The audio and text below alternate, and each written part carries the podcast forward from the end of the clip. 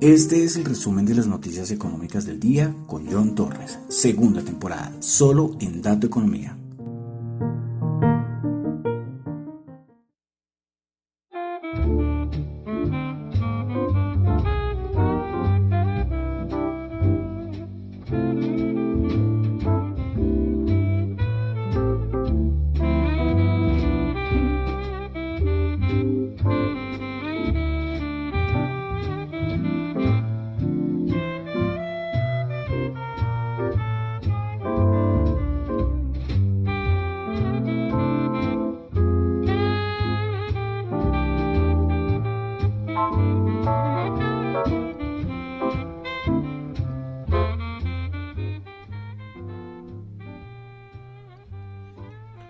Buenas noches a todos. Son las 8 y 34 de la noche de hoy, jueves 10 de febrero del año 2022. Mi nombre es John Torres y este es el resumen de las noticias económicas. De momento voy a comprobar que todo esté bien. Vamos a ver.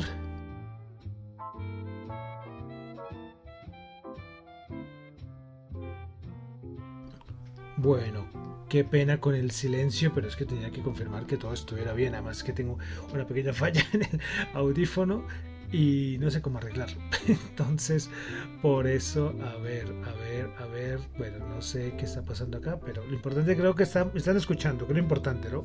Bueno, 8 y 35 de la noche de hoy, jueves 10 de febrero del año 2022, y este es el resumen de noticias económicas. Quiero saludar a los que me escuchan en vivo en Radio Dato Economía, los que escuchan el podcast en Spotify. No olviden calificarlo de 1 a 5. Los que escuchan el podcast en Apple Podcast, no olviden calificarlo de 1 a 5 estrellas. Y en YouTube, vamos, por los, vamos a por los 90 suscriptores. Ese es mi siguiente objetivo, siguiente meta. Y vamos en 80, 81. ¿sí? Entonces, bienvenidos todos. A ver si, si cuando llegamos a los 100 hacemos algo, ¿no? Pero bueno, esperamos. Paso a paso, paso a paso. Estamos como en 40. Eh, bueno, comenzamos con 0, ¿no? Comenzamos 0, 10, 20, 30, 40, 50, 70, 80. Imagínense eso. Hartos, muchos. Bueno, entonces vamos a comenzar con el resumen de las noticias económicas del día de hoy. Bueno, entonces vamos a comenzar.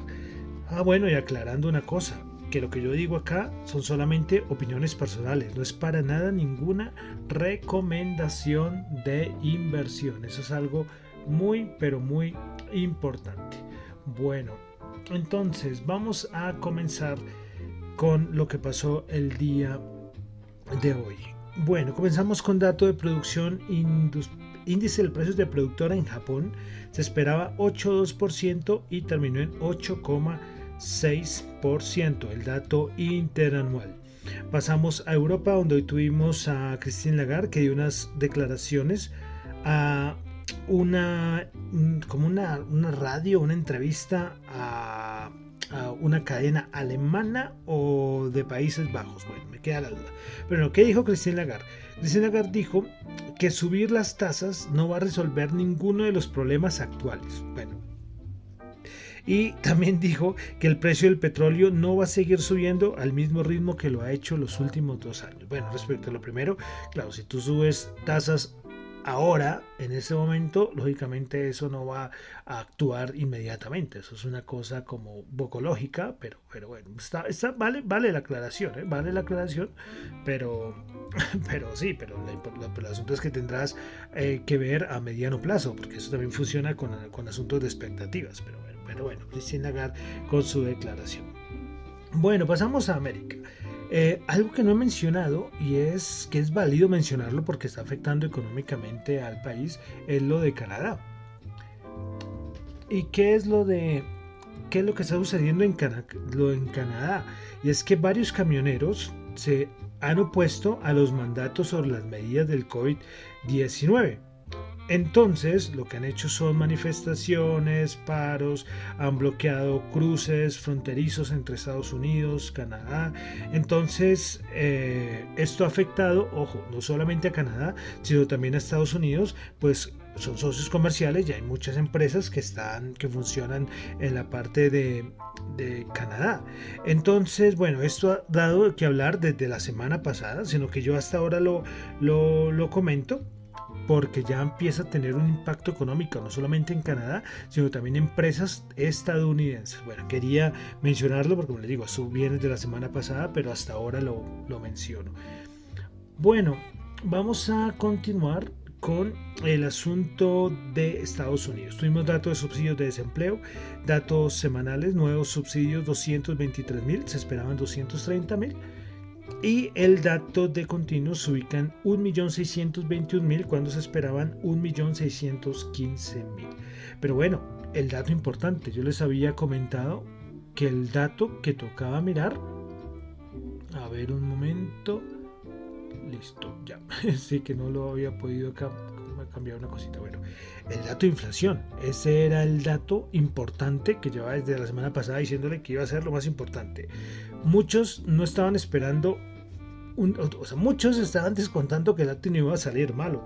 Recordemos ayer las expectativas que giraban entre el 7.1% de Bank of America al 7.4% de eh, Credit Suisse.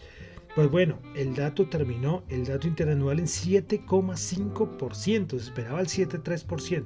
Ayer en la noche, ya después que me pongo ya ahí a mirar unas cosas, vi un tweet que no le paré, o sea, yo lo había visto en la mañana, pero no le paré muchas bolas, o sea, la atención que le di fue muy poca, y era que alguien del gobierno de Estados Unidos dijo, prepárense porque el dato de inflación no va a salir malo, y no era nadie de mercado, era algún funcionario.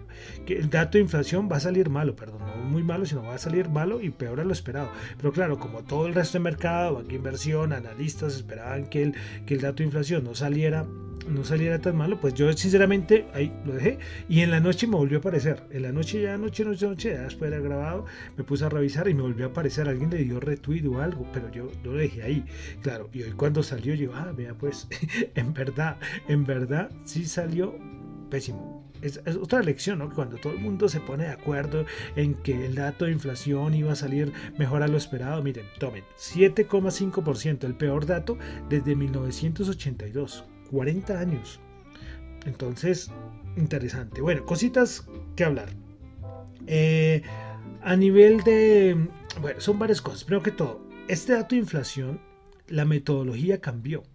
Cambió algunos estaban dudando porque así como cambió la metodología de, recuerden el dato de empleo que salió absurdo, muchos pensaban que pronto iba a pasar lo mismo con, con este dato de inflación, pero no, nada. Eh, algunos hicieron con la metodología anterior eh, eh, que hacen unos cambios, ¿no? De algunos pesos, de algunos bienes en la canasta, bueno, hacen esos cambios, pero que entonces no, que el dato está bien. Aquí no hubo ningún, ninguna mano política, porque claro, es que el dato de inflación está muy relacionado con, con la opinión que tienen los estadounidenses de Joe Biden. Entonces, por eso era tan importante ver cuánto salía este dato de inflación.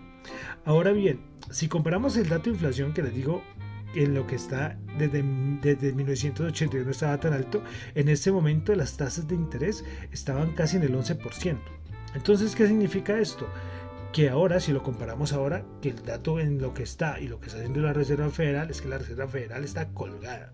Yo les había comentado antes eh, muchas veces que es que esto del aumento de tasas tenía que haberlo, haberlo hecho era el año pasado, es a prevenir que sucediera esto, pero ellos con su cuento de que la inflación es transitoria, bueno, todo esto que hemos hablado tantas veces, se dejaron coger el tiempo y miren, ahí está, dato súper alto. Bueno, a nivel de lo que más subió, eh, carros, carros, carros nuevos bajó un poquito, energía, la parte de energía subió, carros nuevos Carros usados bajó, carros nuevos eh, eh, subió, aportando a la inflación. Bueno, esto ya es un análisis más, un poco más detallado.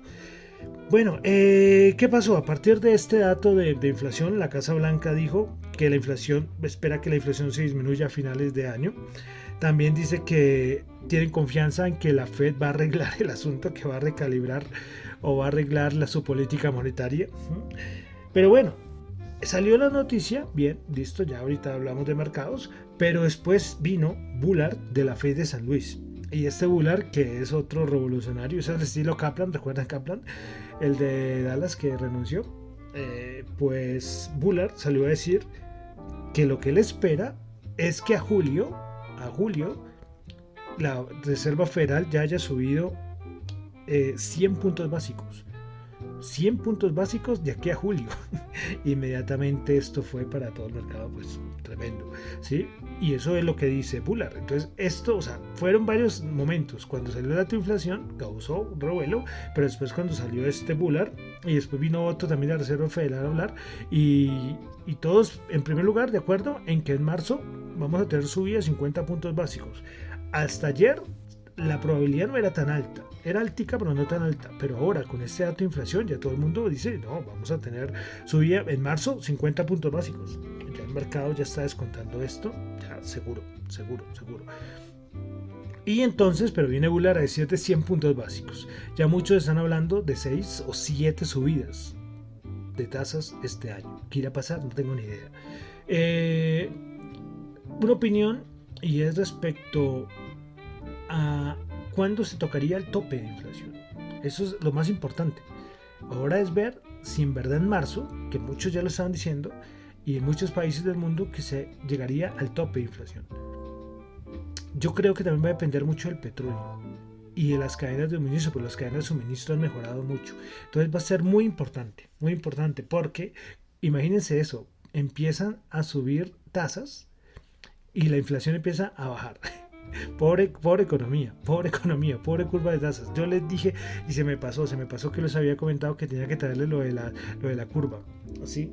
Porque, porque para explicarles por qué es tan importante esto de la curva respecto a la recesión. ¿sí? Pero son asuntos, son movimientos que hacen el mercado los agentes y como miran el corto plazo y como miran el largo plazo. Pero bueno, se los quedo viendo todavía. Si no, se me pasó, se me pasó, se me pasó. Bueno, entonces eso es lo que pasó. Dato de inflación era importante, lo sabíamos todos, ya todo mundo estamos esperando este dato de inflación mírenlo, ahí está. Entonces, repito, 7,5% el dato de inflación en Estados Unidos más alto en 40 años. Bueno, dejamos por un momento Estados Unidos, vámonos a ticos de Latinoamérica. Banco Central de México subió sus tasas del 5,5 al 6%. Bueno, en Colombia, eh, Leonardo Villar, gerente del Banco de la República, hoy en una charla eh, con BTG Pactual, si no estoy mal, eh, hablando de la economía colombiana. Voy a resaltar algunas cositas que dijo.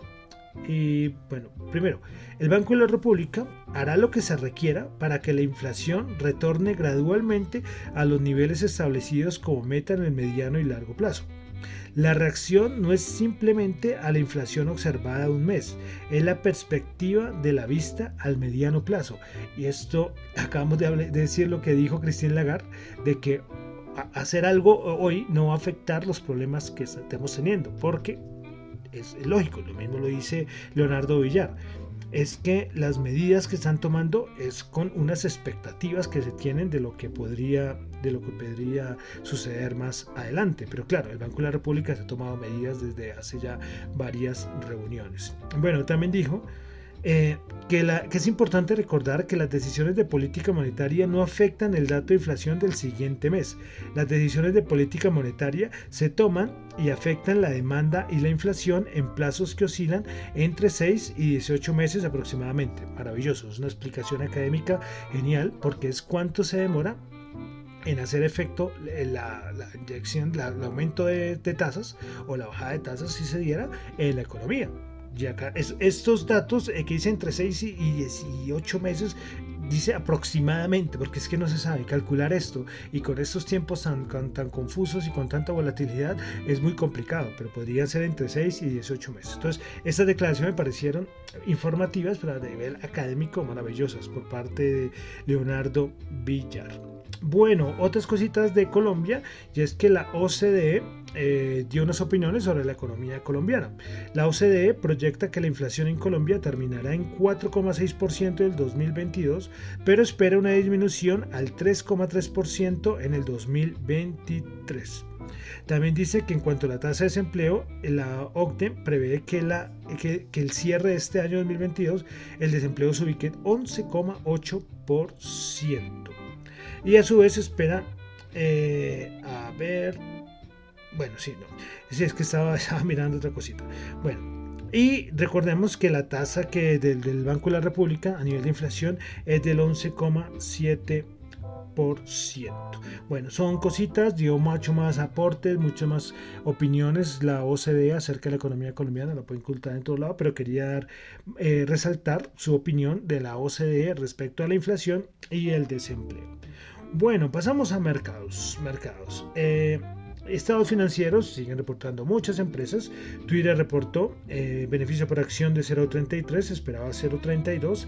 Y ingresos de 1,57 billones, se esperaba 1,58 billones eh, respecto a sus estimaciones para el primer trimestre, ingresos de 1,17, cuando el mercado esperaba 1,26 billones. Coca-Cola también reportó Beneficio por acción 0.45, se esperaba 0.41.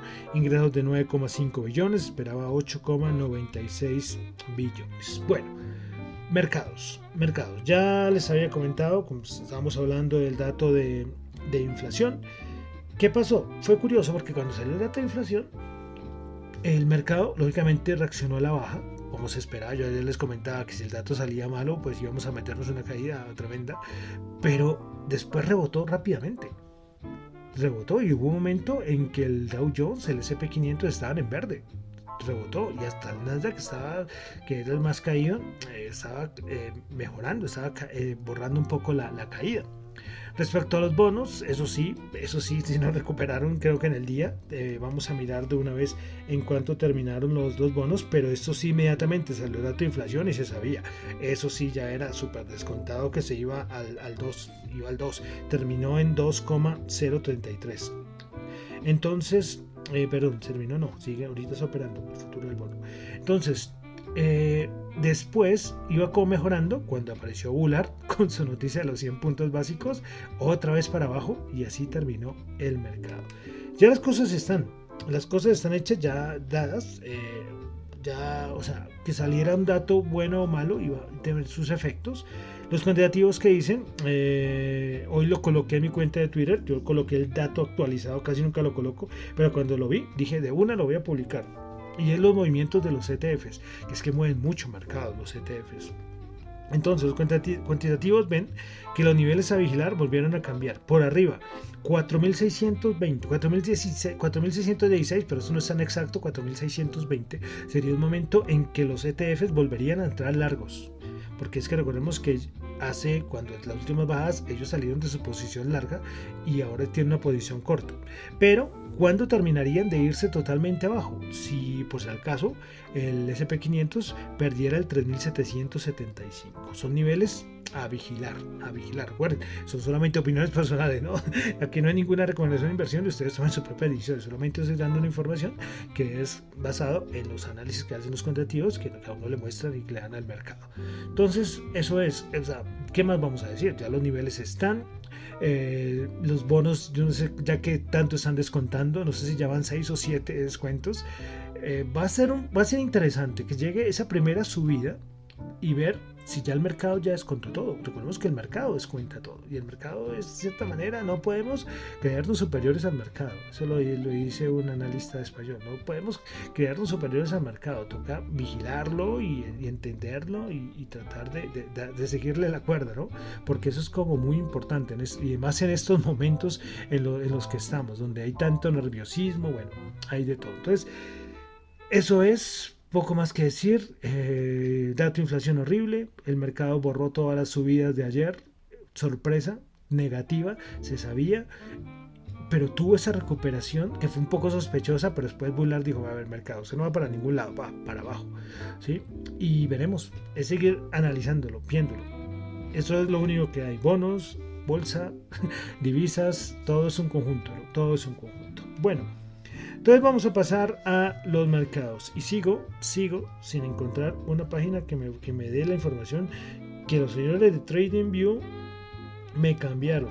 y me dejaron, sí, porque a mí también me gustaba verlos. A ver, yo sigo con la esperanza de, que volviera a aparecer, pero no, nada, no, no, nada, es que no, no me deja ver, no me deja ver el orden, pero bueno. El Nasdaq 100 bajó 351 puntos, menos 2,3%, 14.705 puntos.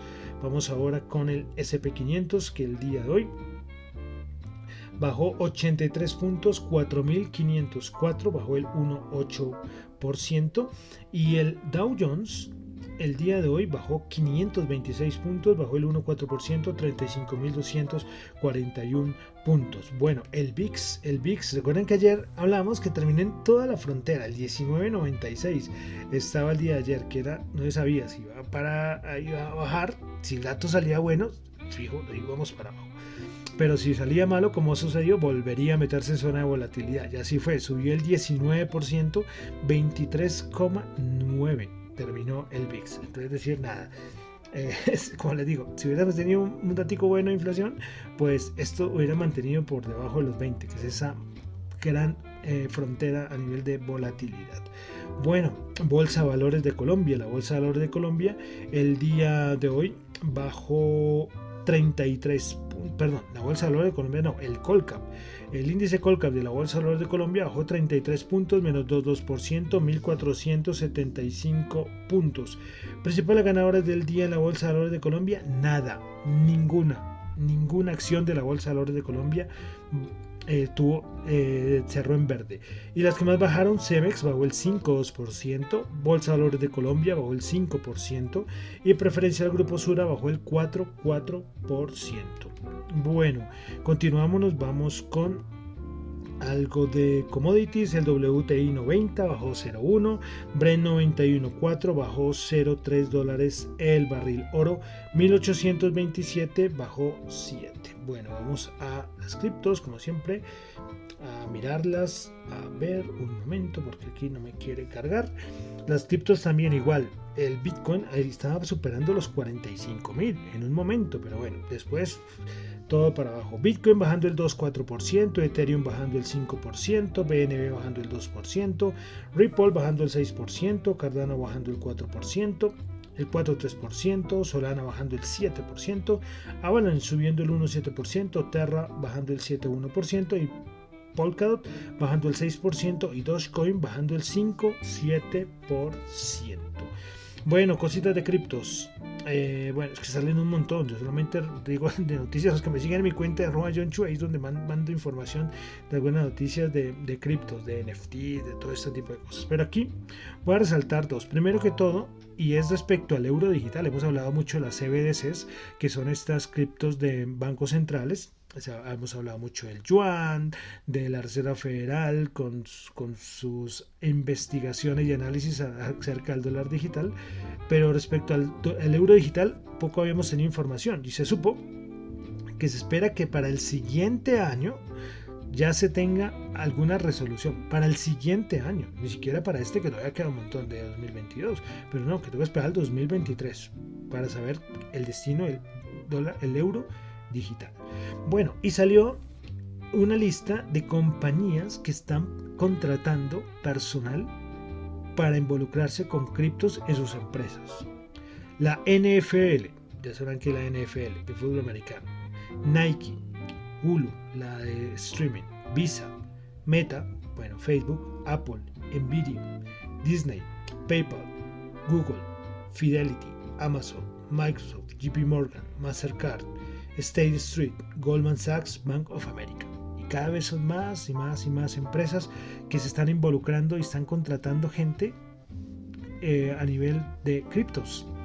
Bueno, ahí dejo, dejo la cosa. O sea, eh, yo lo comento acá, que es, y lo colocaba en Twitter el otro día, los que esperan que todas las criptos se vayan a cero, pues tendrán que esperar no sé cuánto tiempo, pero a corto plazo está difícil está difícil. Está difícil eh, que todas lleguen a ser.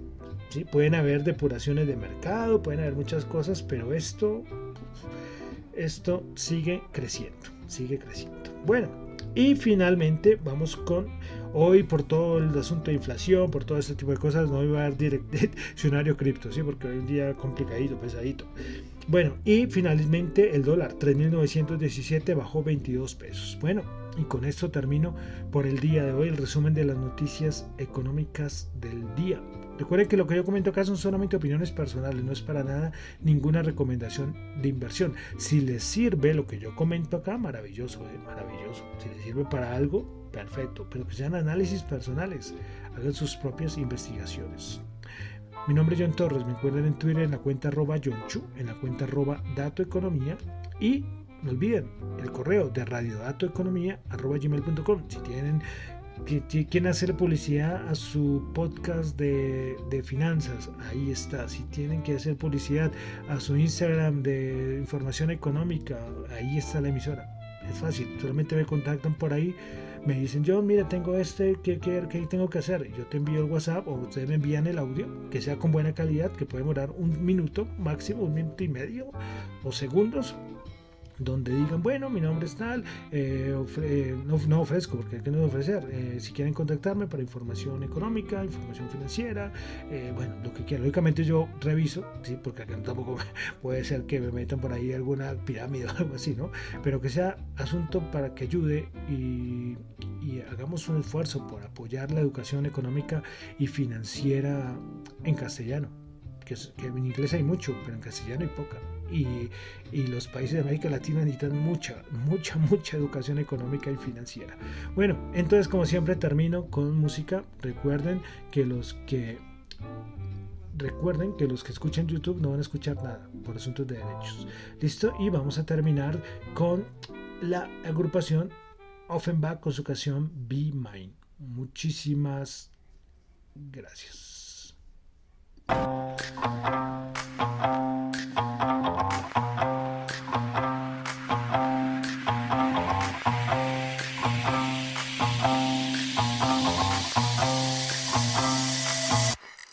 I want you to be mine.